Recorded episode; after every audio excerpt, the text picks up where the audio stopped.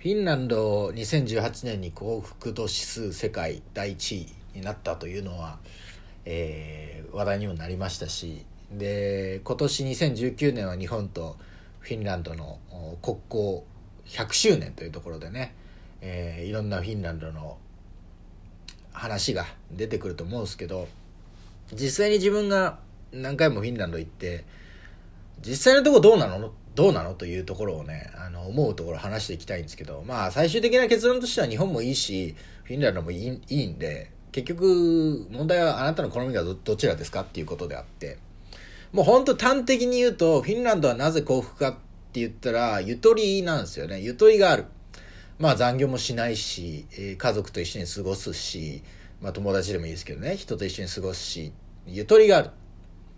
で、ゆとりはどうやって作り出されてるかっていうことですけど、それは、利便性とか、便利さとか、サービスを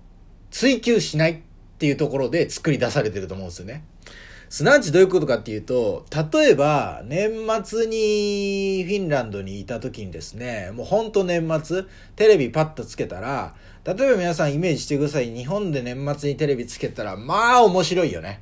まあ面白い、面白く、面白い面白くないはいろいろあるけど、まあとにかく、普段はやってない年末特番とか、それは新春でもそうだし、年明けてもやっぱみんな家でゴロゴロしてるだろうから楽しんでねっていうことで、まあいろんなものが作られますわね。まあ、面白いのもあれば面白くないのもありますけど、まあ、とにかくいろんなものが作られると。じゃあ、片やフィンランドですけど、年末年始にパッてテレビつけたらですね、そこで、まあ番組が流れてます。で、ほとんど基本的にはフィンランドって人口550万しかいないんで、国産の番組っていうのが基本的にはあんまないんですよ。基本的にはアメリカとかいろんな国のやつを買ってきて流してるんで、まあそれはそれとしてあるとして、だけど国産の番組っても一応あるんですね。で、国産の番組なるべく見たいじゃないですか。それはフィンランド語聞きたいし。で、パッてつけたら、国産の番組はフィンランドの番組だと思って流してみたら、もうみんなめちゃくちゃ半袖なんですよ。外ロケなのに。夏の番組なのね。で、それは、まあ、日本でいう警察密着24時みたいな、あの番組で、あの、警察に密着して街でいろんな事件があってどんなのがあるかみたいな番組ですけど、それがもう完全に夏の番組の再放送何連続みたいな。つまり何が言いたいかっていうと、年末年始、番組作ってないんですよ。あの、特番なんて。特番なんて作ってないんですよ。だから、休めるんですよね。当然ながら。で、日本人は、面白いの作ってるんで、受け取る側は面白いですけど、もう本当に、制作の業界とかも年末年始一番忙しいみたいな時期。どっちが好きかって話なんですよ。あの、ゆとりとね。あのサービスとだからフィンランドはゆとりがあるし日本はサービスが豊富だし便利だしっていうで他でも例えて言うならば荷物の再配達っていうシステムがありますよね。日本でもあのアマゾンがね、あのすんごいこう取引の量が多すぎて、ヤマトがもう対応できなくなっちゃって、ちょっと午前中は午前中いっぱい全部で許してもらえませんかねみたいな感じで、受け取りの時間の幅が伸びましたよね。3、4時間とか。言うてもでも、3時間刻みぐらいでありますよね。午後帯とか。再配達。じゃあ、片やフィンランドですけど、例えば荷物注文して、自分家に届けたいって時に、再配達の時間指定は、朝8時から16時までなんです。8時間。で、あとは16時以降の夜までなんで。めちゃくちゃ待たされますよね。だから、8時間家で、もういつ来るか、8時間の、朝8時から夕方4時の間のどこかで来ますだから、めちゃくちゃ不便。だけど、その時に、まあ、自分が荷物受け取ったわけじゃなくてね、フィンランドに住んでる恋人が荷物受け取ったって言ってましたけど、その8時間のバッファの中で、運んできた人は、配達員は、全然イライラしてなかった。なんか、引きつった顔してなかったって言ってましたからね。ニコニコしてたって。それはそうですよ。乗るももないんだし、8時間の間に配ればいいんだから。別に。ちょっと休憩もできますわ、そんなの。だから。まあ、だから、ゆとりなんですよね。ゆとりというのはどうやって手に入れるかっていうことを言うと、利便性を放棄することですよね。で、みんなが、ちょっと不便ですけど、自分も働く時に、あの、ゆったりできるんで、まあ別に自分もゆったりしてたし別に、ま、待ってばいいかなみたいなことなんですよね。で他にも例えばまあ同じ荷物で言うと国内での荷物は例えば自分の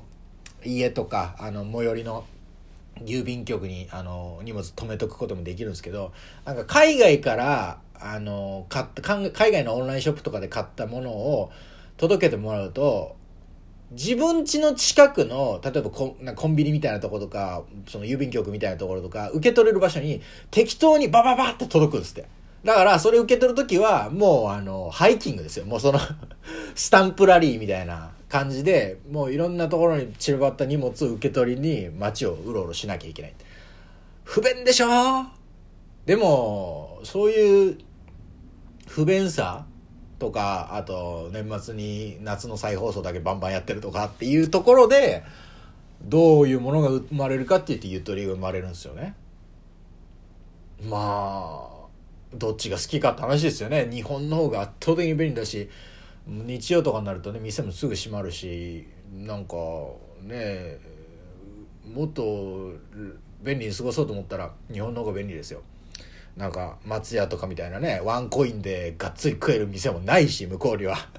あのコンビニとかみたいなのにもうサンドイッチとかいろんな飯とかあんまバリエーションもないしね。不便ですよ。この間一番思ったのは向こうでスマートフォンの iPhone のケースがちょっともうボロボロになったんで買い替えたいなと思って街のなんか携帯屋とかなんか電気屋みたいなの行ってケース見てもなんかあんまいいのないなと思って高いしなと思って。日本海って行って渋谷のドン・キホーテ行ったらもうドン・キホーテのそのワンコーナーの棚3つ4つ分ぐらい全部 iPhone ケースでこんなに種類あるのかみたいな。でも速攻でなんか気に入るようなあ、このデザインいいわってのが速攻で手に入りましたから、本当にフィンランドでマジで3、4件ぐらいはしごして、でもなんかちょっとあんまりな、みたいな。まあまあ、お隣のね、スウェーデンは最先端な、ちょっとおしゃれなデザインのところもいっぱいあるんでね、そういうののお店はありましたけど、とはいえ、やっぱ種類とか値段の安さとか、もう比べ物にならないですよね。さすが東京人口1000万超えだなって思うような感じで。でも殺伐としてるでしょ？サービスをお互いに求めるしなんかやらなきゃやらなきゃってムードがあるから。もうこれはど本当にどっちが好きかで例えば家借りる時に駅から近ければ家賃が高いし家賃安いとこにしようかなと思ったら駅から20分ぐらい歩くとかだしってことを考えたらもう優劣とかじゃなくてどっちがもうほんと好きか金に余裕があったりとか自分家にいるのが好きな人は家にこだわったらいいしいや別に家もねほんと寝るだけの場所でいつも出かけてるし友達と遊んでるし家別にどうでもいいなっつったら家のね遠いとこ行ってまあ家賃抑えて他のことで金使ったらいいでしょみたいな感じで本当にどういう目標というかねあのどういう風になりたいかっていうところの違いなだけで。日本は便利ですしフィンランドはあのゆとりがありますしみたいな。だって他にも例えばフィンランドの年末の大晦日の時に、まあ、年越し花火じゃないけど夜の8時9時ぐらいにその町のね、まあ、タンペレっていう人口20万ぐらいのちっちゃい町ですけどちっちゃいっつっても向こうでは3本の指に入るぐらいでかい町なんだけどね。その街で結構でかい新しくできたデパートがあってそこの近くで打ち上げ花火あるよっていうのでじゃあ見に行こうかっつって。でたまたまその家の近くだったんで歩いてもう数分で着いたんですけどじゃあ始まるぞっつって打ち上げ花火始まってわあ綺麗だなと思ってちょっと最初カメラで撮っててもうさすがにそろそろカメラで自分撮ったからあのちゃんと見ようかなと思って3分ぐらい経ってからカメラ閉まったらそれと同時にもう花火終了してみんな3355解散していくっていうお疲れしたみたいな感じで。えっと思って。めっちゃ短いじゃないですか。日本で花火なんてイメージしたら隅田川の花火大会じゃないけど1時間ぐらいバンバン打ってるもんだと思うんですけどね。全然3分ぐらいで終わり。でもそれでもわざわざその街の外れから車でみんなわざわざ来てるからね。そういうもんなんですよ結局。しょぼって思いましたけど。しょしょぼいなと思いましたけど。その代わり別に金払ってるわけでもないしね。ただ単に見ただけだから。まあそういうゆとり。まあ本当にどっちが好きかって話よね。別に。1時間の夏の花火大会やるのには相当な努力と相当な労働力と相当なお金といろいろもう人の頑張りが注ぎ込まれてるわけですからそれを簡単に見に行けるというのであれば自分もやっぱりある程度提供する必要があるというねところはありますよ。もうどっちが好きかどっちが好きかでしかないというただまあやっぱりどっか日本の中でそれでイケイケどんどんでもうなんジャパンナンバーワンジャパンアズナンバーワンみたいだった時代はあったけどやっぱり人も減ってるしあの中国とか韓国とか、まあ、韓国も最近調子悪いみたいですけどね。よよく分かりませんけど。とにかくそのポジションがなんかどうすっかなみたいなとこありますよね。あのもう一回ジャパンアズナンバーワンみたいな感じで世界最強のサービス利便性目指して頑張ってこうつうなら別にそれでいいと思いますしそれでいやもうちょっと人も少なくなってきたしそんな頑張る必要あるかっつってなったらいろいろ手放してもいいかもなっていうところは ありますよね。で別にこれはもう本当どっちが好きかなだけでどっちが悪いと思いま思いませんしまあでもどうやってフィンランドだからそのフィンランドとか北欧はゆとりがあって素晴らしいですねっていうふうに伝えるのもいいですけどそれだけじゃありませんよと。それをどうやってねまあ商品買うにはお金払うのと一緒で休むには働かないことなんですよ。だから不便ですよ。でもまあゆとりがあってとても素敵だなと思いますね。のんびり、えー、ゴロゴロしたりとか友達と遊んだりとか家族と喋ったりとか。そういうささやかな幸せも